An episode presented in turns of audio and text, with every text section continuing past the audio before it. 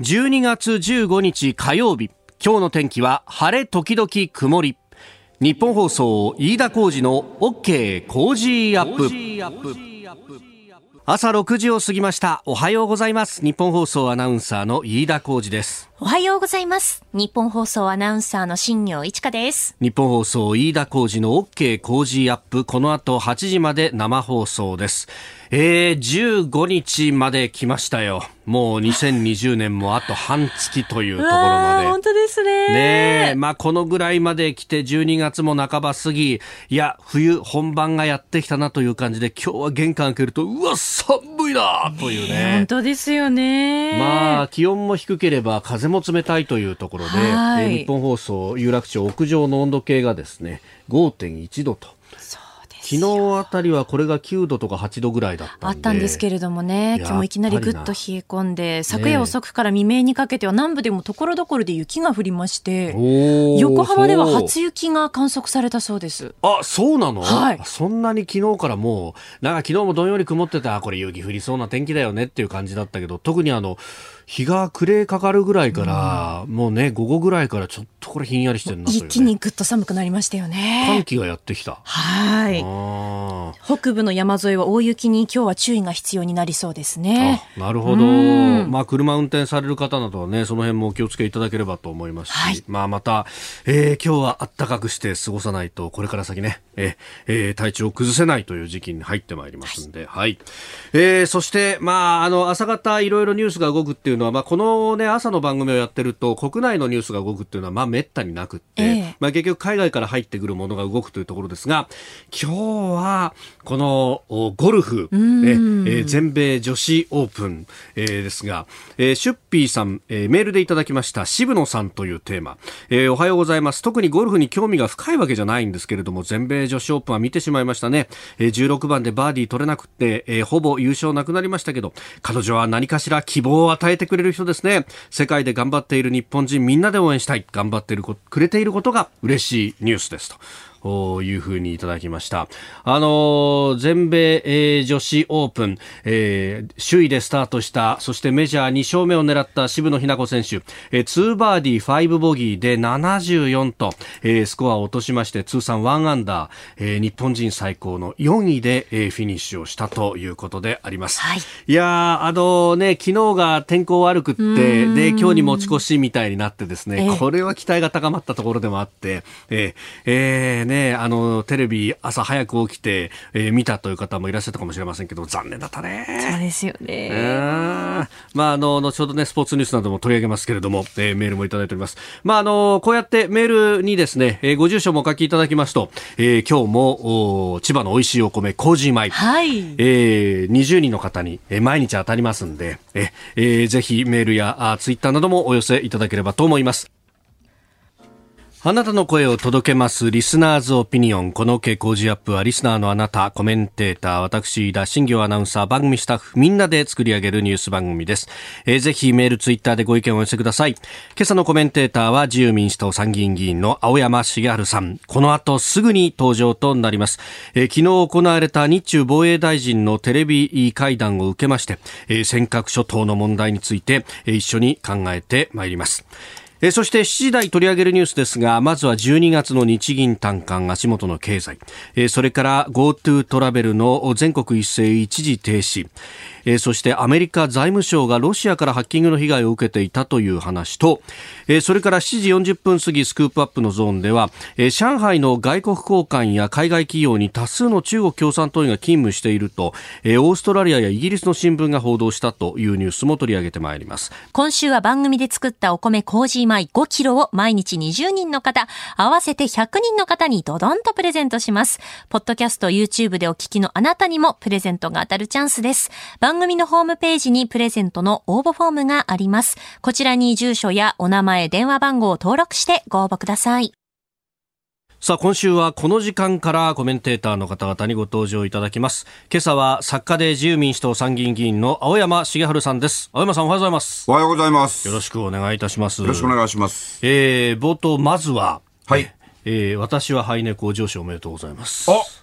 そして、えー増刷。そういうことをおっしゃってくくださっちゃちゃちゃちゃってるんですね。ありがとうございます。前前回ご出演いただいたのが10月だったので、ちょうどその直前ぐらいで、はいね、えーこの間にいい出たということであります。はい、ありがとうございます。18年以上にわたって、ね。18年4ヶ磨き月かかっちゃいましたけど、まあ構想をしだしてからはい。20年ぐらいかかってますからね。もうこのまま出せないのかと思っていたんですけど、えーえーえーはい。いやー。新行さんと飯田紅茶のおかげで出せ出せまし何を言ってるんですか。えーはい奏者からあ出ておりますが、本当、なんというか、こう、みずみずしいというかですね。水がテーマではあるとは思うんですけれども、すごくはいなんか清烈な、えー小説でございます。ぜひお読みいただければと。た。あの、いろんな国会議員の人から、はい。頭の隅でこんなこと考えてたの？っていうふうに、下村政調会長にも言われましたけど、山谷恵理子さんにも、まあいろんな人に。あの、自民党の部会で見せるような顔とは違うぞっていう感じですか、やっぱりね。僕にとっては全て普通に私ですけどね。はい。まあ中高の友達にとっては、やっと本来の仕事したのかっていう感じみたいですけど。おーはい。はい。えーそして、まあ、今週はですね、まあ、この国難突破への提言というものを様々いただいておりますが、青山さん、この時間お話しいただくテーマをではお願いします。日本は尖閣諸島のタブを破った尖閣のタブーを破った。はい。タブーを破ったというのは？大きな声で言えと言われたから今言ったんですけど。そうですね。はいはい。あの、えーはい要は、あ尖閣諸島について、はいえー防衛省自衛隊は前面に出るなということをですね、事実上、はい。お今までのすべての内閣を通じて、まあ水面下ですけれども、あったわけですけど、まあ、岸信夫防衛大臣が、はい。そのタブーを事実を破ってですね、えー中国の、おまあ、国防大臣に、はい。国防大臣って言わないんですけど、本当は、まあえええ国防大臣に対して、はい。まあ、そうは言ってないけれども実質的にテレビ会談を通じて中国軍がこれ以上怪しい動きするんだったら、防衛省自衛隊黙ってませんよという意思伝達をしましたよね。昨日のこの議報は、あー国務院兼、まあ、国防部長との,、の会談というものは、はいまあ、95分にわたったというふうに報じられてますが、時間も非常に長いですよね。うん、異例に長かったという話ですね。異例に長いですしね、え例えばもう異例尽くしなんですけれどえ、も、はい。あの日中外相会談がこの間東京でありまして、はい。えーその時に、まあ、王毅外務大臣が信じがたいような暴言を吐かれまして、日本の漁家の方々の正当な漁労をね、はい。漁労つまり、えー魚介類を取るええお仕事を偽装漁船だというめちゃくちゃなことをこれ会談の中じゃないんですよね。会談の中では大木さん一言もそういうこと言ってないんですけれども、はい。共同記者会見あるいはその後の記者団に対記者団への、うん発言でそういうことをおっしゃってですね、それを防衛大臣が、中国のあるいは外国の国防大臣とお会談したときにそれを取り上げて、これは到底認めるわけにいかないとおっしゃったっていうのは空前絶後ですね。はい、およそ考えられないことですけれども、はい。まああのー日本の外務省うんのうんある意味失敗をおきちんと補ったし、ええ。えー当然、えーこれまでに、えー外交当局というか外務省側との、はい。えーすり合わせもしてて、やっぱりしてますか。はい、それはしないでこういうことをするわけにいかないですね。あくまで水面下の話ですよ。え非公式の話ですけれども、まあ、それ自体あの非常に踏み込んだあ国を思う行動でありますし、それからあの岸信夫防衛大臣はちゃんと中国側にですね中国の国防大臣にいわゆる国防大臣に対して、ええ。そもそも領土問題すら何も存在してないと、はっきりえーおっしゃって、はい。これはあの例えば私自身もずっとお守り続けている日本の基本姿勢なんですが、はい。ただ今まではですね、あの安倍内閣においてすらですねあのだからこそ自衛隊は動きを見せるなと実際は艦隊が、まあ、遠巻きに見ていたわけですけれどもはい。でそこに中国海軍の大艦隊も実は絡んでて本当はアメリカの第7艦隊の動きもずっと水面下ではあったわけですけれども国民に一切知らされることはなかったわけですよね。はい。でもこの話ってまともに考えていただくと誰でもわかるのは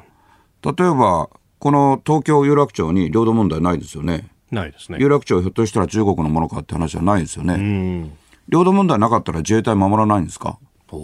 なことありえないですよねありえないで。すね。はい。だから領土問題あるなしに関係なくですね、我が国固有の領土、はい。領海、えーそして領空はすべて、えー自衛隊がきちんと守るというのが、防衛省設置法、自衛隊法によって定められてるわけですから、憲法9条の下であってもですね。だから、岸信夫防衛大臣は非常に踏み込んだことをおっしゃってるけども、同時に全く問題のない、うん。揺るぎのない、はい。あのいわば当たり前のことをやって、で日本が勝手に今まで、はい。まあ、首を縮めるようにタブーにしてきたことをですね、あのいわば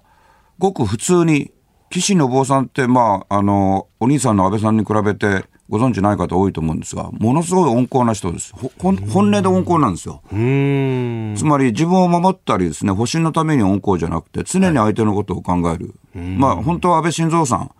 今、あ桜を見る会問題などで、まあ、あのたくさん批判されてますけれども、はい安倍さんに緩みがあったのは事実だと僕は思ってますけれども、安倍さんも本当はすごく温厚な人ですけど、長い付き合いですけど、でも、ある意味それを上回ってね、はい。温厚で。安倍前総理ははい、気がついたら弟が身長、俺より上になっちゃったってことはよくおっしゃるんだけど、背を抜いたと。うん なるほど。実際、あの、岸野坊さんってこう、いつもこう、あの、ちょっと身をかがめてらっしゃるんですよう。ん。あ相手に威圧感与えないっていう配慮だと思うんですけど、はい。らまっすぐされるとすごく大きいと思うんですけど、で、お兄さんよりさらに温厚で穏やかな人ですよ。だからやっぱ穏やかな人ほど、はい。こういううきちっとしたはっきりした行動を取れるんだなっていうね。ねそういう感じもありますし、中国側かなりショックを受けてると思いますあ。だんだん僕にも中国側の反応これから伝わってくると思うんですが、とりあえずええ、はっきり言えるのは、うん。まあびっくりですよね。ああ、防衛大臣がこんなこと言うとはっていう。で、まあ一生懸命反論しようとしたわけですよね。はい中国側の国防大臣は。だからええ95分かかった。日本側が引き延ばしたわけじゃない。でも反論できてないんですよね。うーん。だから中国側は要は、その、う中国は領土主権と海洋権益を守る決意を揺るぎないってさ当たり前でしょうってさ、どうぞ、どうぞ、主権国家ですから、自分の領土については、はいそのようにお割りくださいってことを言ってるだけであって、領土問題が存在しないと、はいうん岸大臣が言ったことに対しても、もう反論なし反論はできてませんからね。はい。だからよくぞ、おまあ、あの、いわいわば大きい問題を、はいおここで一種のけりをつけられたなと思います。まあ、これこれは、敗戦後の75年間を顧みてもですね、はい。まああー、自衛隊ができた後の歴史考えても、こういうことはかつてないです。一度もなかったと思います。あの今朝、この長官をざっとこう見ていると、見出しに取られているのは、海空の連絡メカニズムできずみたいなのを見出しに取っているところもありますが、肝はそこじゃなかったということですね。で全然そこじゃないですね。あの、日中外相会談の後、ま、まあ、少なくとも直後に、はい。もうこれはしばらくは無理だねっていう話になってましたからね。おー。ただずっとやらないって話になってるわけじゃないんですよ。うーん。だから中国側がこういう姿勢ではできませんねということが、はい。これはあの茂木外務大臣や外務省の名誉のために言っておくと、おあの奥さんの暴言の後に、はいそれでもメカニズムは、まあ、予定通りやりましょうってなってたわけではないですよ。あの表で言ってることとはまた別にですね。はい。だから、あの、それをむしろはっきりさせたっていうことであるし、でもこれも異例であってね、はい。あの要するに主導権取ったって言い方は僕はあのしないしそれは違うと思うけれども、ちゃんとその国防セクターはセクターでやるべきことをやるっていうのを、もう日本はやっぱり外務省の方が上で防衛省が後でできた役所で、はい。ね、であの外務省がなぜあるんだっていうことはあの少なくともうん議論にならないけれども、まあ、批判は非常に強いけれども、はい。しかし防衛省自衛隊についてはいまだに野党や学者からたくさん言われ言われるわけですよね。意見であるというようなね。はいはいはい。だからどうしても政府内でもなんか外務省の上に立つようなあところがあったんですけど、本当は車の両輪ですよね。車の両輪があって、その上に総理官邸があるっていうのが正しい姿ですから、はいまあそれにえー近づいていく意味でも、いや、極めて画期的ですよね。はい、ただし、あのー問題はむしろこれからなんでね。はい。言うこととやることと違っててはいけないから、今まで、えー例えば大和隊、日本海の大和隊でも、はい。それから東シナ海の尖閣諸島でも漁家の方々がまともにお仕事できないと。で、大和隊でも北朝鮮が勝手に偽の漁業権、まさしく偽の漁業権を中国側に売ったと称して、中国がスルメーカーをほとんど取り尽くして、しかも日本政府がその間、日本の漁家の方々に出ないでくださいって言ってた。理由は何であれ？はい。で、日本の漁家の方がようやく日本政府のいわば許しが出たから、事実上の許しが出たから言ってみたら、この間、あのー全漁連の会長をはじめ、えー漁家の代表の方々が住民下に来られたんですけれども、うん僕もその発言を直接お聞きしましたけれども、スルメーカーほとんどなかったと。取り尽くされてそういうことに対しても、今まで防衛省自衛隊っていうのは、まあ、ああの事実上、我関せずに置かれてたわけですよね、防衛省自衛隊がそうしようとしてたんじゃなくて、政府全体として触るなってことだったですよね。しかし、国民全体を守るのは仕事ですから、戦争にならないように抑止力としても自衛隊は動かなきゃいけないので、これから実際のその行動を求められますね。うん。はい。まあ、日本はその排他的経済水域が世界でも第6位だと、まあ、小笠原でもやられたし、まあ赤サンゴもう全部取り尽くされた。はい。ん。それも中国漁船です。そうですよね、はい。だ結局、そこのところで日本、本当に主権国家として守れるのかっていうのが、これ、問われ続けてますよね、このとこいやすでに、えー主権国家の対応なしてないんですよ。手をなしてないんですよね。うんだからそれを回復させなきゃいけないので、はいはい、日米とも日中とも、えお対等に、えー外交関係を持てるように、でその中に国防も入ってるわけですからね。ええはい。ええ。で、まあ、実際にこうどう守っていくかというあたりで、あのそれこそ、ねえー今週中にも閣議決定されるというふうになっている新しい、まあ、あ防衛大綱であったりとか、はい。でえー今度お、敵の射程よりも外から撃つ形の、まあ、ミサイルなどもこう開発していこうというような話も出てきました。はい。それ、あの、スタンドオフって言ってるんですけどね。この間、国防部会で、えー僕が発言して、まあ、防衛省側とおかなり激しい議論になったんですけれどね。スタンドオフっていうのを、はいまあ、自衛官の安全を守るために、まあ、あの、相手国からの攻撃が届かないところから、えーいわばあ防衛出動して、えー攻撃すすべきは攻撃しますと。だからまあ半歩前進ではあるんだけど、はいあんまり例え話したくないけど、ラグビーでスタンドオフ。うん。ね、はい。スタンドオフって選手が安全なためにしてるんですか？おー。そうじゃないですね。はい。あくまでスクラムから離れて、はい。えーそして最終的にトライを決めるのが目的ですから、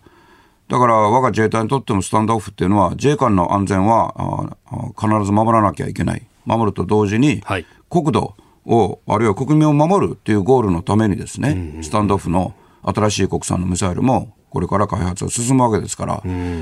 だから、中国や韓国や、あるいは日本のおメディアを気に、オールドメディアを気にして、そういうのを一切言わないっていうのは、はい主権者のお判断を鈍らせますから、主権者の前に、まあ、貿易密を守りつつですね、はいこういう選択肢を考えてますっていうのをお示しするのが我々のお国であって、そこが中国とも違うところですから。はい。まあ、あのー岸信夫防衛大臣っていう、これまでにない、まあ、穏やかなのに実行力があるというね、あの、新しいタイプの防衛大臣をお迎えしてるんで、はいえーそれを、おまあ、僕らも国会議員も生かしたいと、僭越ながら思ってますよ。あの、岸さんね、珍しい人で、あの、国防部会にも来られてですね、ああ普通大臣が来る副大臣までなんですよね、普通あは。来られてですね、来ても、普通あの、うん冒頭だけでみんな帰るんですけど、はい岸さんはこの間もですね、最初から最後までいらっしゃいましたよ。お最後までいる最後まで。はい。はい。はい、えー青山さんにはあー引き続き、えー今日8時まで生放送でお付き合いいただきたいと思っております、えーまずはあー国難突破への提言、えー尖閣日本は尖閣諸島のタブーを破ったと、えーお話をいただきました。えー今朝は6時台から自由民主党参議院議員の青山茂春さんとお送りしております。青山さん引き続きよろしくお願いします。よろしくお願いします。えーこの時間ですね、あの、取り上げたいニュースが、あアメリカでえー大統領選挙人の投票があ一部の州から始まっているというニュースであります。まあ、各州は先週中にまあ選挙結果認定しているということになっていて、まあ、日本の報道だと、このバイデンさんの勝利がこれで確定するんだというう見出しが立っているところも多いんですが、これこう、この先の運びって青山さん、どうなっていくとご覧になってますか？うん。あのーこれからお話しするのはその僕の主義主張じゃなくて、はい客観的なこととして、はい。結局今のおカオス、うん。まあ、混乱がですね、はい。この先4年間続くと考えてます。あ、4年間？はい。おーだから選挙人投票は、はい。あーバイデンさんうんが選ばれたという形にはあーなると思いますけれども、えーそれから1月20日はいの午前、い、やあの正午をもってですね、はい。午後0時をもってえそのバイデンさんが大統領に就任するという見通しは強まりましたけれども、しかしそれはあもう政権交代してトランプ大統領はもう任を終えましたねってことには全くならないと思いますね。まあ、問題は2つあってですね、はい。一つはそのお選挙人の投票はこのように行われてもおドミニオンボーティングボーティングシステムっていう DVS っていうやつですね、えええええ要するにそのいくつかあー大統領選挙を含めてその選挙の投開票を扱うソフトがあるんですけども、はい。ソフト会社があってですね、そのうちのドミニオンという会社がまあいまだはっきりしてない面はありますけれどもアメリカ50州のうちのお30州前後はい。はあー少なくともこの開票に関与したと。はい。でこのドミニオンという会社が、まあ、そもそも本社がアメリカにないはい。中国の影響力がかなり浸透していると思われるカナダにある、それからあ実はあクリントン財団を含め民主党側にはい。多額の献金を行ったり、まあ、深い関係があって、はい。これ日本のようなあ国や社会の仕組みではちょっと考えられないんですよね。例えば自由民主党に多額の献金してる会社が、はい。総選挙の開票を、お一手に担うみたいな。ええ。だから47都道府県のうちの5分の3担う、5分の3以上担うってありえないでしょ。それでこのお DVS について、まあ、ずっとおバー司法長官の下でですね、まあ、調べが行われてるわけですけれども、これが全部決着したとはとても言えないわけですよね。でさらにもっとお本当は深刻なのは、はい。やっぱりバイデンうん副大統領お大統領候補のお息子さんのハンター・バイデンさんが、バイデン副大統領の現職の時に一緒にチャイナに行って、はい。えーそしてそこで、えー中国側と莫大なビジネスを行ってですねハンター・バイデンさんというのは弁護士なんですけれども、まあ、日本でいう弁護士とそもそもアメリカでは随分違う仕事をしている人があかなりいまして、はい要は投資をもっぱらなさるっていうね、まあ、大金持ちになったりする、そういう弁護士がいるわけですけれど、ハンター・バイデンさんは間違いなくそういう人で、えーそして、まあ、あ金額、う今実はあ税務調査も入って、はい。調べられているんですけども、まあ、数千億円に上ると。はい。この、はっきりしないってことを前提に言わないといけないですけど、で、なんでそんな巨額になるかというと、ここが一番の問題で、要するに顔認証カメラの中国の事業に投資してるからで、この顔認証カメラっていうのが、特にウイグルでは隅々まで設置されて、重大な人権侵害を起こしていると。いうことが、今後4年間ずっと争われて、次の大統領選に。になると。なるほど。はい。えーこの時間、えーここが気になるプラス、アメリカ大統領選挙人投票、そしてその先へというお話でした。今日はあ自由民主党参議院議員の青山茂春さんにお付き合いいただきます。青山さん、はい引き続きよろしくお願いいたします。お願いします明。日の朝までよろしくお願いします。やっぱり今が朝だった。そうですよ。あと24時間。えーメールやツイッターもね、様々あいただいております。嬉しいです。まあ、特にね、この GoTo トラベルに関してというのは様々いただくんですが、その中で現場からのお声です。えーラジオネーム、えーペソギンちゃんさんからいただきました。えーはい世田谷区の方ですが、えー私は都内にあるホテルで働いています。はいえー少しずつ戻り始めた稼働が東京の感染症増加でホテル稼働一桁になって、えーパートの私は再び勤務日数を減らされ、来月の給料から、えー収入が激減します。ホテルにとっては GoTo ありがたいんですが、医療崩壊は大変ですから、私は辞めるべきだと思ってます。えーですんで、勤務日数が減っても仕方ないことだと、今は自分に言い聞かせながら頑張っていますと。おーいただきました。まああえてあの申しますと、はいご承知の通りアメリカでワクチンの投与始まりまして、そうですね。で、まあ、イギリスも実質的に始まってますよね。うん。で、なんせ普通3年かかるやつっていうか、本当は3年かけなきゃいけないやつを、極めて短時間で10ヶ月、11ヶ月、ヶ月最大でも、はい。ぐらいでもう投与始まったんで、当然課題はいろいろ出てくるんですけど、でも局面は変わります。でて。、あの、これ僕だけの責任で申しますけど、日本でも早ければ来年2月。遅くとも来年6月頃には投与始まるんで、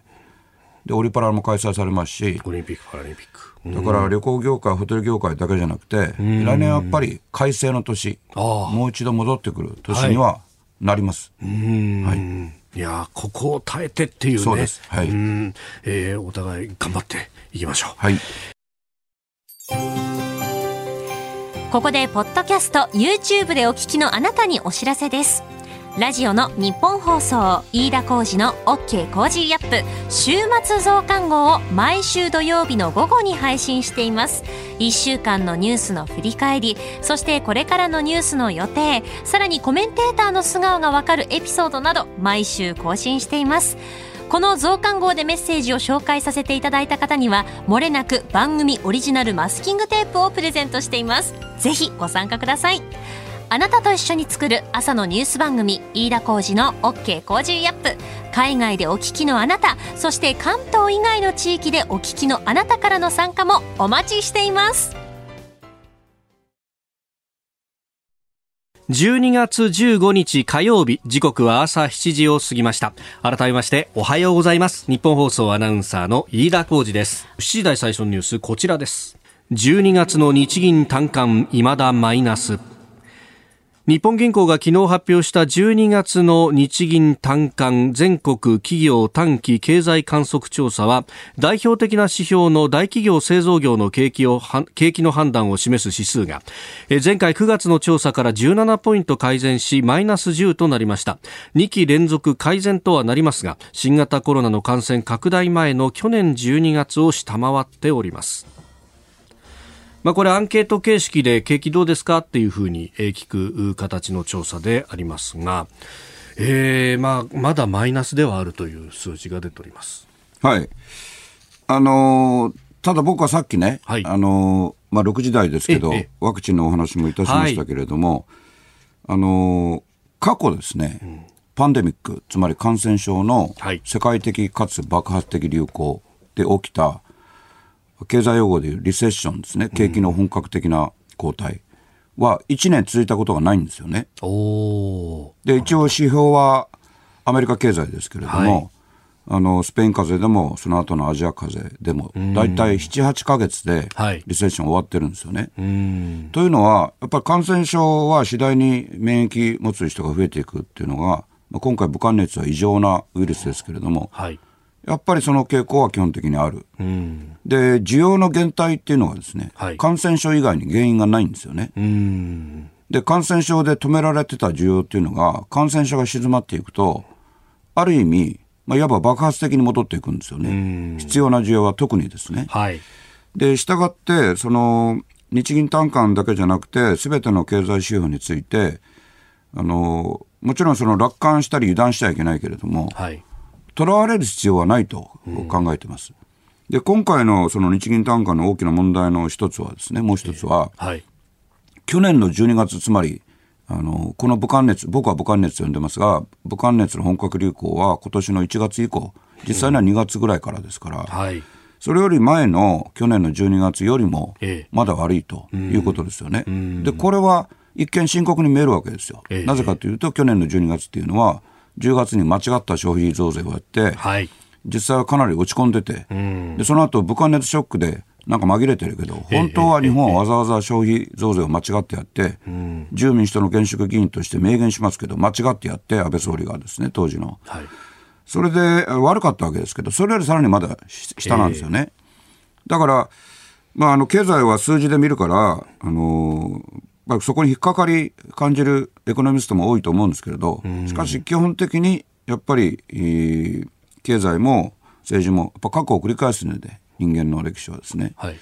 で武漢熱の場合はもう一回言いますが、その今までにない特徴を持ってて、第1波、第 2, 波、第3波とだんだん深刻になるっていうですね、はい。普通は逆ですよね、免疫が増えて、免疫持つ人が増えていくんだから。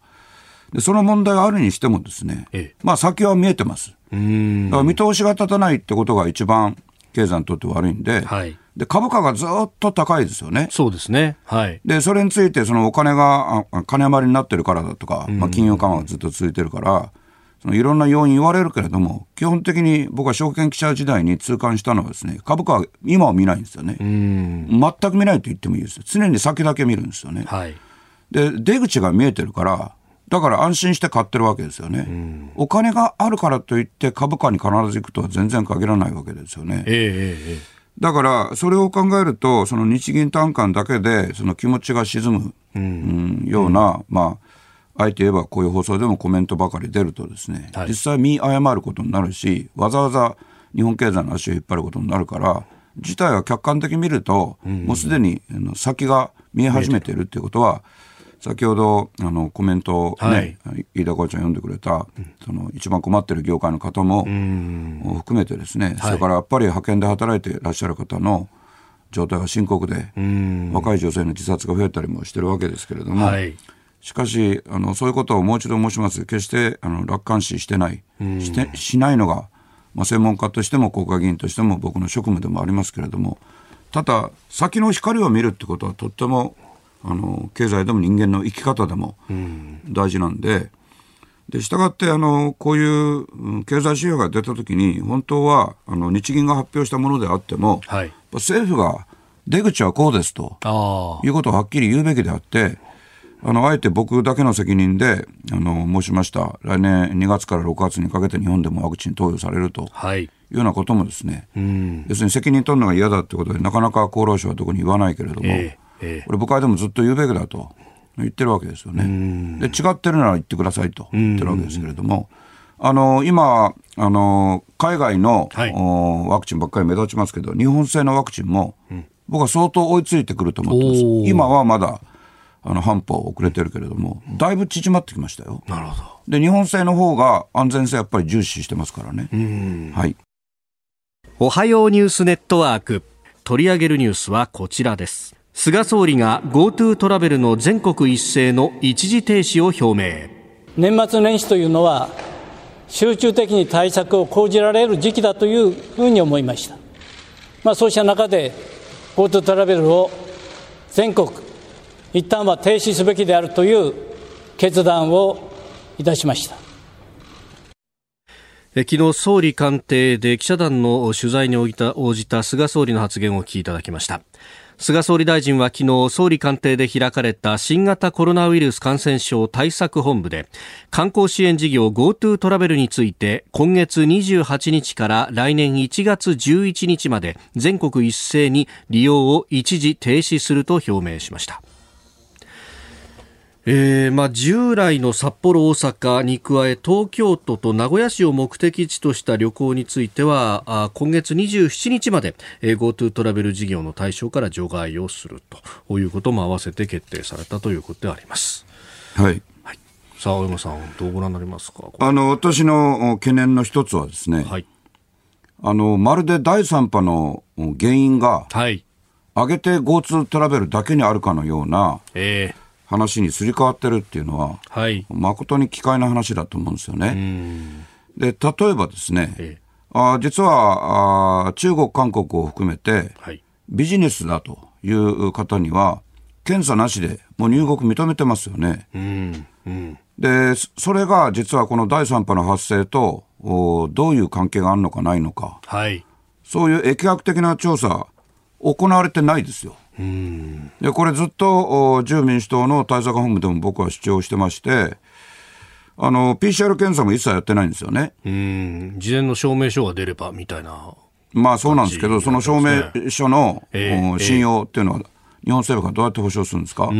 これあの、もう一度短く整理して言うとですね、まず外務省が、レベル1からレベル4まで分けるわけですね、その国の、感染状況をね。で、ほとんどの国、今、レベル3なわけですよね。うん、えー、つまり、あのー、ちゃんと日本に入国した時には PCR 検査などを受けないと入れないということになってるわけですけど、少なくともですよ。はい、で、そうじゃなくて、その、レベルがもう一個下げた国々があって、それが9カ国なんですよね。はい、レベル2ですけど、その9カ国の中に中国、韓国が入ってるんですが、あの、チャイナだけ標的にして僕は言うわけじゃなくて、客観的に言ってですね、あの、武漢熱の発生源になった中国で、今、感染は静まってると、共産党政府はおっしゃってるわけですから、わけですが、からじゃなくて、うん、その根拠は何なのか。で、世界的なその疫学の追跡によって、はい、どうも今回のウイルスはやっぱり異常な点が多くて、せっかく免疫を獲得なさっても、大体平均3か月ぐらいで消えてると、あるいは弱まってると、はい、そうすると、一旦収まったチャイナで、その免疫が消えた後の感染状況がどうなのか、じゃあ公衆衛生は本当に例えば日本並みになってるのかっていう、保証がどこにもないわけですよね。はい。で、このレベル2っていうのは、あの一応外務省の区分けではですね、不要不急の渡航はやめてくださいになってるんですけど、これを逆に言うとですね、はい、あの急ぐ方はどうぞって話なんですよ。で、これをビジネストラックと称してして、はい、まあトラックっていうのは、まあそういうあの外来語はあんま使わない方がいいと思うけど、要するにビジネス用途っていう意味ですよね。えーで、これで来られる、まあ、あの、例えばニュージーランドなんかも入ってますけど、この中国、韓国を含めて9カ国の外国の方は現在ですね、うん、その日本の空港に着いた時に PCR 検査も受けないで、はい、さっき飯田コーチがおっしゃった、その、陰性証明書を持っていればそれで OK で、えー、ただし、あの、僕に対する弁解として役所が繰り返しておっしゃるのが、はい、公共交通には乗らないように求めてますと。求めてます。はい。はい、だってフォローしてないでしょ？本当に乗らないのかどうか。はい、それからさらに、あの、まあ、行政側、政府の弁明としては、ちゃんとその後、日本企業、受け入れ先の日本企業でフォローアップしてますと。で、日本企業は僕も信頼してるし、信頼したいけれども、はい、でも、チャイナと、例えば、非常に強い姿勢の中国側と商売なさってる日本の企業が、はい、じゃあ完全にコントロールできるのか？できないでしょ。う、うん、それがむしろ正当なご商売っていうもんじゃないですか。ご商売がそれできないから、行政がやるのが、はい、まあ実は立法府の僕らを含めた政治の責任ですよね。うん。うん。はい、で、今 PCR 検査は、まあ、行政、議員数は今もありますけど、だいぶ良くなりましたし、で、時間が何よりも短縮されて、一番早かったら1時間で分かりますよね。はい、だから空港に1時間いていただければいいわけですからね。で、費用も随分、あの、抑えられました。はい、費用かかりますけれども、だからそれ考えると、実は GoTo トラベルだけの問題だけじゃなくて、やっぱ全体を見なきゃいけない。うん、で、人の移動が感染症を広める、広めるっていうのは基本的にありますから、GoTo トラベルが関係ないってことはまさか申してません。うん、もちろん関係あるでしょう。しかし、あの、肝心要の一つの外国からの、その、変異したウイルスの持ち込みっていうのを、いわば手つかずの状態にしてですね、うん、手つかずっていうのは中国、韓国のビジネス用途だって方については手手つかず、手つかずですよね。うん、で、さらに、じゃあビジネス用途なのかと。はい。はい。うん。それも、まあ、あの僕のところにも、普通の国民の方から、例えば空港で目撃するとそう見えないと。で、それは単に、あの、見かけだけってこともありえますけれども、ええ、そこも含めて本来は行政が責任持たなきゃいけないですから、だからなぜ第3波がその起きてですね、しかも通常の感染症、特にパンデミックですと、必ず、え、あの波を重ねるごとに小さくなっていくのが、逆に深刻になっているというのを、これ、これからワクチンで食い止めるわけですけれども、しかし、ワクチン、あの、万能説に立ってもいけないので、あの、GoTo トラベルを見直すのは、それはもうむしろ当たり前のことであって、はい、移動制限というのは避けられないですから。で、ワクチンが出たら出たで、今度は問題になるのは、やっぱり、さすがの日本人も気が緩んで、手を洗わなくなる人っていうのは、あの、日本ではやっぱ想像しにくい。もともと手洗ってますし、はい、大体玄関の靴脱ぐから、ウイルスは自分で移動できないので、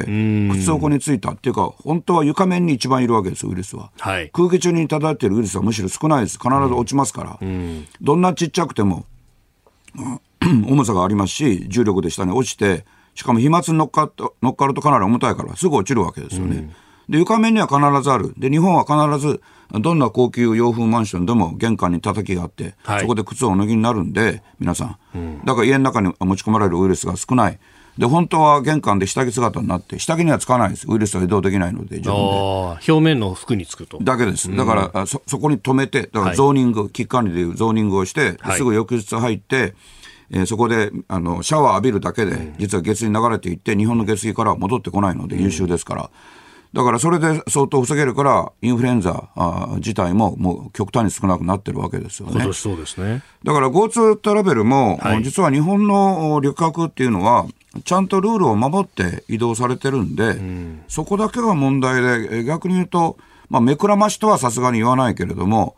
あの他の大きな問題に目をつぶるがごとき行政っていうのはおかしいと思います。だからずっと、まあ、自由民主党側として、あはいの部会でそれを言ってるんですけど、いつもお行政の側の弁明は同じなんですよね。それがおかしいと。だから党も言いっぱなしではと当然ダメなんで、あのーうん実際にえー変えてもらわないといけないですよね。はい。確かにあのシンガポールと香港とかも一時期そのビジネス往来を再開しましたけど香港が、あー感染者が増えた段階ですぐにこれをまたやめると、はいこれ感染症相手なんだから柔軟にそこら辺をこうオンとオフっていうのをやらなきゃいけないそうなんですよ。でね、ええ。人の移動が感染症の広まりのキーワードの一つの事実なんですが、が。実は日本については国内の日本国民の移動よりも、はい。公衆衛生のシステムが全然違う、靴脱ぐ習慣も全然違う、外国からの人の移動の方が、あるいは日本の方も外国行って戻ってくる方が、実はおそらくは深刻なのに、その疫学調査をちゃんとやってないっていうことが、あごまかしに見えるわけです。常に中国に対しては優先権、中国に対しては遠慮する。尖閣諸島だけではなくて、だから岸さんのあの中国の国防大臣に対する発言は画期的なんで、これが画期的ではいけないわけですよ、本当は。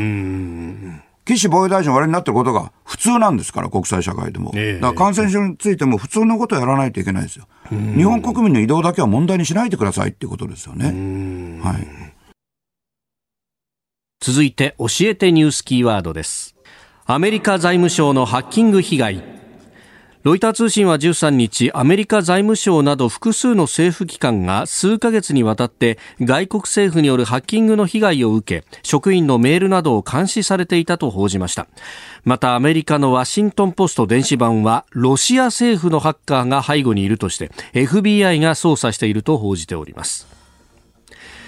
えーここ数年で最も洗練され最大規模のサイバー攻撃だというふうに各メディア伝えているようですが。はい。まあ、日常茶飯事です。日常茶飯事。はい。あの、僕はもうだいぶ前から第三次世界大戦はとっくに始まってて、はい。で、それはもちろんサイバー空間での、お第三次世界大戦なんですが、はい。まあ、実害を含めて事態は相当深刻なんですよね。あの第二次世界大戦みたいに実際に生身の人間が数千万人も殺されたりしないように見えるから、あのなかなか分かりにくいんですけれども実害っていうのは実は非常に大きいんですよね。で主な参戦国がこのアメリカとロシアと中国と北朝鮮とはい。イスラエルと、でまあその他あいくつかの国があるんですけど、はい。アメリカが主たる参戦国なのも事実で、ええっと、軍のどこかってことは正確に、うん、これやっぱりあの公開放送なんで言えないですけれど、民間の専門家の時にもうずいぶん前ですけれども、ある米軍の,、まあ、あの司令機能のあるところ行った時にですね、ーはい。まあ、前から言ってるところですけど、ちょっと今日は違う人と議論してほしいって言われて、で、あの、行った部屋が、このサイバー戦の司令官で、ほで、今までアメリカはこう防ごうとしてたと。ううんうんでももうあれは悟ったと。これはもう、だから何年も前なんですが、はい攻撃しない限り、うんサイバーで防ぐことはできないと。サイバー空間で、その、いわば日本語で言ったら専守防衛ってのはありえなくて、はい攻撃するしかないんだと。うんそれで、えーなぜそれを僕に言うかというと、僕は自由な立場でしたから、はいい今国会議員になっても自由な立場で言いますけれど、はい。あの特に自由でしたから、これを日本のその防衛省自衛隊にちゃんと伝えてくれと、それから総理大臣にも伝えてくれと。はい。いうふうにお願いされまして、で僕は利害関係持ってないっていうのは、まあ、彼らはインテリジェンスの情報からよく知ってますから、はい。だからやがやがてじゃなくてすぐにできるだけすぐに自衛隊も攻撃能力を持たないといけないと。でこれはですね日本にとっては救助おで予想してない事態で、はい。サイバー空間で、えーこれがそのどういう攻撃と防御に当たるかって全然整理ついてないわけですよね。ええええええだから日本はさっき言いました主たら参戦国に僕も入れてないですけれども実際は完全に巻き込まれていて、ハッキングされるのはアメリカの財務省だけではないのは当たり前のことなんですよね。はい。で予算額がもう全然、あのゼロ2個、2個3個と違うんで、はい。普通2個って言いたいんですけど、やっぱり僕は3個ぐらい違うと考えていてですね、そうするとまず日本の防衛費の5兆円で済むわけがないんですよね。ええ5兆円うんちょっとありますけど、それは大半が、はいまあ、高年度負担って分かりにくい言葉で言ってるけど、本当はローン払いですよね。うんうんうん。何年にもわたってと。はい。日本の防衛装備は輸出できないから、国産はすごく高いし、それからアメリカから買うやつも高い。それから人件費。それでもほとんど筒いっぱいで、はいほぼ自由度がないんですよね。だから本当は10兆円必要です。このうんサイバー戦を生き残るためにはですね。はい。だから、たまさかロシアがハッキングやって、FBI が捜査して、アメリカ財務省が被害があって、アメリカ立ち向かうんだって話ではないんですよ。それはもう氷山の一角どころか、その氷山の一角の中のはい氷の一かけらみたいな話であって、もう僕らの生活空間にも入り込んでいて、僕のスマホやあのパソコンはもちろん攻撃対象ですけれども、もう皆さんの日常にもずっと入り込んでる。でそういう意味では、まあまさしく世界大戦と呼ばなきゃいけないはい時がもうずっと続いてるんですよね。そしてここにも専守防衛9条の首輝みたいなものが横たわると。もうその右とか左とか話じゃなくて、全く時代に合ってないんですよ。まあ70年以上は前の制定から74年ですから、施行から73年ですよね。ええで、憲法自身がそれ知ってるから96条っていう改正条項がちゃんとあるんで、はい。それを発動するのこそ護憲派なんで、私は国会内で僕こそ護憲派だと、改憲条項を使って時代に合わせようとするのが護憲派ですと言ってるんですよ。うん。だから解釈解釈でいくと形骸化しちゃうってことですよね。そうだし、今の憲法変えないっていうのは護憲派ってのはおかしいじゃないですか。じゃあ、96条、改正条項ないはずですよね。そうですね。はい。続いて、ここだけニューススクープアップです。この時間、最後のニュースを、スクープアップ上海の各国の領事館などに多数の中国共産党員が勤務していると、オーストラリアの新聞が報道。14日付のオーストラリアン紙は入手した中国共産党員のデータをもとに調査した結果多数の中国共産党員が上海にある各国の領事館や海外企業に勤務している実態が分かったと報じました。えー195万人分の党員データが流出したということで、まあ、これをオーストラリアの新聞、オーストラリアンですとか、イギリスのお新聞、デイリーメールなどが、えー分析をして記事にしていると。まあ、昨日、今日、今日、一昨日あたりからこう記事が出だしたという感じですが、これ、まあでも上海の中だけでこれだけのものが出てきているという感じになるんですかね。えっと、全世界に、えまあ、あ中国共産党がばらまいてるアクティビストっていうのか、その、まあ、もっと簡単に言うと、要はスパイですよね。スパイ活動も含めて、えー動いてる人たちはもっと多いと思われますね。で、まあ、これ背景は、あー最近オーストラリア政府が非常に中国に対して、えーまあ、僕は公正だと思ってますけど、非常に厳しい一線になったことと当然関係してて、はい。水面下ではその残念ながらっていうか恐縮ながらっていうか常識だったことですよね。それで今のニュースにも出てこないですけどお日本にも。はい。ええ、ええ。日本にもっていうか日本に世界で最も大量に入り込んでると。まあアメリカと並んでですけどね。アメリカの国家規模人口も含めて日本より大きいはるかに大きいですけど、はい。まあ、うん国全体してとして3倍から5倍ぐらいの国だと思っていいわけですけど、はい。決して日本が小さいっていう意味じゃないですけどね、まあ、それにえー見見合うその比率はあるけど、日本のおー性関財学、うん。もう見事に入り込んでますよね。それですでにその実はその海外の情報では日本の具体的な企業名も出てるんですけれども、ええ、ええ、それも金融かはい。ら製造業、中でも自動車、ええ。うん。まあ、あの中国は今後その EV つまり電気自動車でハイブリッドじゃなくてですねもちろんガソリン車じゃなくて、EV で世界をリードっては聞こえはいいけど要はあの身近なこうあの移動手段も全部中国製で支配しようというのがだその取っかかりは中国製造2025ってやつなんですよね。はい。で、そのために、まあ、あの、車に関しては、ドイツと日本が、特に日本がはい圧倒的な、あ先頭を走ってるわけですから、そこにたくさん入れてることは、前から実は、あの水面下では指摘されてたことであって、で日本のお情報機関の能力、いくつもありますけど、情報機関が。はい。実は高いんですよ、能力自体は。その予算の裏打ちや、その法的保障が、まあ、極めて乏しい割には、特にここ数年間は非常に仕事をなさっていてですね、相当把握してるんですけど、なんせスパイ防止法がないですから、はい。特定秘密保護法はあるけど、まあ、安倍総理と、まあ、総理時代にかなり議論したんですけれども、あの僕はたまたま代表を務めてる議員集団の日本の尊厳と国益を守る会、はい通称守る会は、そのスパイ防止法を柱の一つにしてて、はい。安倍総理の反論は、いや、特定秘密保護法で相当防いでるって言うんですけれども、その特定秘密保護法だと、例えば防衛機密をわ意図的に漏らした人は処罰されるけれども、はい。このように海外から入ってきて、で、アクティビスト、要するにその隠れて活動してる、あるいは表の姿と違うことを水面下でやってることについては、取り締まりようがないわけですよ。だからずっと情報を集めてるけども、あの、ウォッチするだけなんですよ。ただ見てるだけですよね。それで、せ世界でもその、お独裁国家じゃないんで、スパイとして手化するにはいくつの壁があるから、こうやって情報として、実はあなたの横に、横のデスクで仕事をしてる人、あなたの横で物を作ってる人、特に、あのインターネットサイバー関係いじってる人は中国共産党員がいっぱいいますよと、でもちろん中国の人に限らないわけですよ。見かけ中国人に限りません、はい。そんな生優しい話じゃないですよね、ええええええ。だから、これも、うん、さっきのサイバー世界戦でも申しましたけど、あのとにかく現代社会って今私たちが生きてるうん時代の特徴っていうのは生活の隅々まで侵略行為や、あるいは不法行為が入り込んでるっていうことが一番重大なので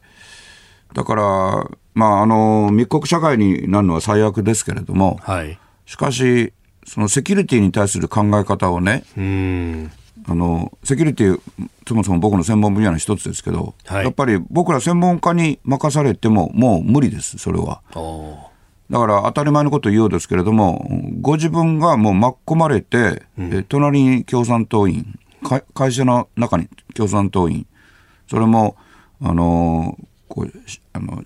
心情の自由を犯して言ってんじゃなくて、はい。スパイ活動を行っている特定の中国共産党という組織から派遣された人が中国の人に見えなくてもいるということはあのどこのおスマホやパソコンにも、おウイルスがいる。人間をウイルス扱いするわけじゃないけれども害を与えるっていう意味ではですね、その被害者あだから仕方ないっていうんじゃなくて、はい。その結果的にその加害に協力することになりかねないっていうことを、まあ、僕自身もそうですし、専門家であってもそうですから、あの残念なことですけれどもそこにもう注意して生きるしかないんですよね。うん。まあ、産官学の部分までと、今もうおっしゃいましたけれども、性性も財性財官官学学。はい。これ、それこそ学術会議の、まあ、一連のね、報道がなされたときに、はい。じゃあ、んこう日本国内で、えーまあ、軍事とされるようなものの研究っていうのはかなりこう制限されるっていうようなことが出てきたのにじゃあ中国だとか他の国とはもうほとんどの構図状態だっていうことも指摘がされましたけれども、まあ、これもお氷山の一角みたいなものと考えるまあ、はっきりそうですよね。それは、あの僕自身の動画でも資料をお示しして、はい。ネットであの誰でも見られる資料として、学術会議は、まあ、今、井田コーチはむしろ柔らかく言ったんであって、あの例えば日本の防衛研究っていうのが、外国に侵略する方法を研究してるはずがないじゃないですか、してませんよ、実際に。で、これは僕はシンクタンクの社長だった時代から、その前の三菱総研の研究の時代から、はい。まあ、記者時代ではるかに曇りガラスの奥に入って、日本の防衛の現実を見てっていうか、あの連携すべきところがあれば連携してるわけですから、侵略の仕方なんて研究してないですよ。だからむしろ防衛の仕方を研究してんだから、国民を保護するのも学者の役割の当然一つですから、はい当然日本の防衛研究には協力しないといけないんですよ。これを侵略に協力することになるからってめちゃくちゃな根拠は全くない。とても学者の言ってることとは思えない。でも一方中国の方ははい明らかに侵略してるわけですから、サイバーだけじゃなくて、大和隊であったり、はいあるいは尖閣諸島であったり、南シナ海の、南シナ海全体が中国のもののはずがないじゃないですか。インドシナ半島に面していて。えええーそしてフィリピンにも面していて、どうして中国のものなんですか？だから最も侵略的な軍事研究ってチャイナで行われてて、それも公開情報で、これは軍系の研究機関と分かってるところとの連携をしてるわけですから、はい、だからそれは見直さなきゃいけないのはむしろ当たり前のことであって、オーストラリアのように一時期はもう中国の需要だけを当てにしてた国が、どうしてここまでやらなきゃいけないのか。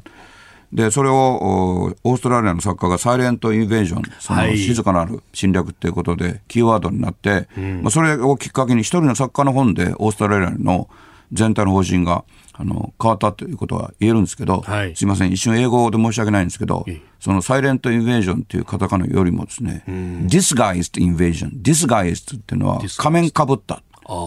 仮面かぶった侵略。そっちの方が本当はチャイニーズウェイ、中国のやり方で、それが国連共産党員なんですよ。はい。だからこれはあの日本の問題です。オーストラリアの問題、世界の問題でもありますが、日本の問題。はい、私たちの身近な問題。はい。一緒に考えたいと思います。はい。ポッドキャスト、YouTube でお聞きいただきまして、ありがとうございました。あなたと一緒に作る朝のニュース番組、飯田浩司の OK Cozy up。東京有楽町のニッポン放送で月曜日から金曜日朝6時から8時まで生放送でお送りしています。生放送を聞き逃したあなた、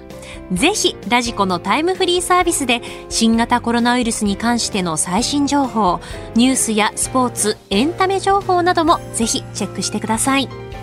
さらにこの番組では公式ツイッターでも最新情報を配信中です。スタジオで撮影した写真などもアップしていますよ。そして飯田浩二アナウンサーは「夕刊富士」で毎週火曜日に連載をしています。飯田浩二の「そこまで言うか」こちらもぜひチェックしてみてください。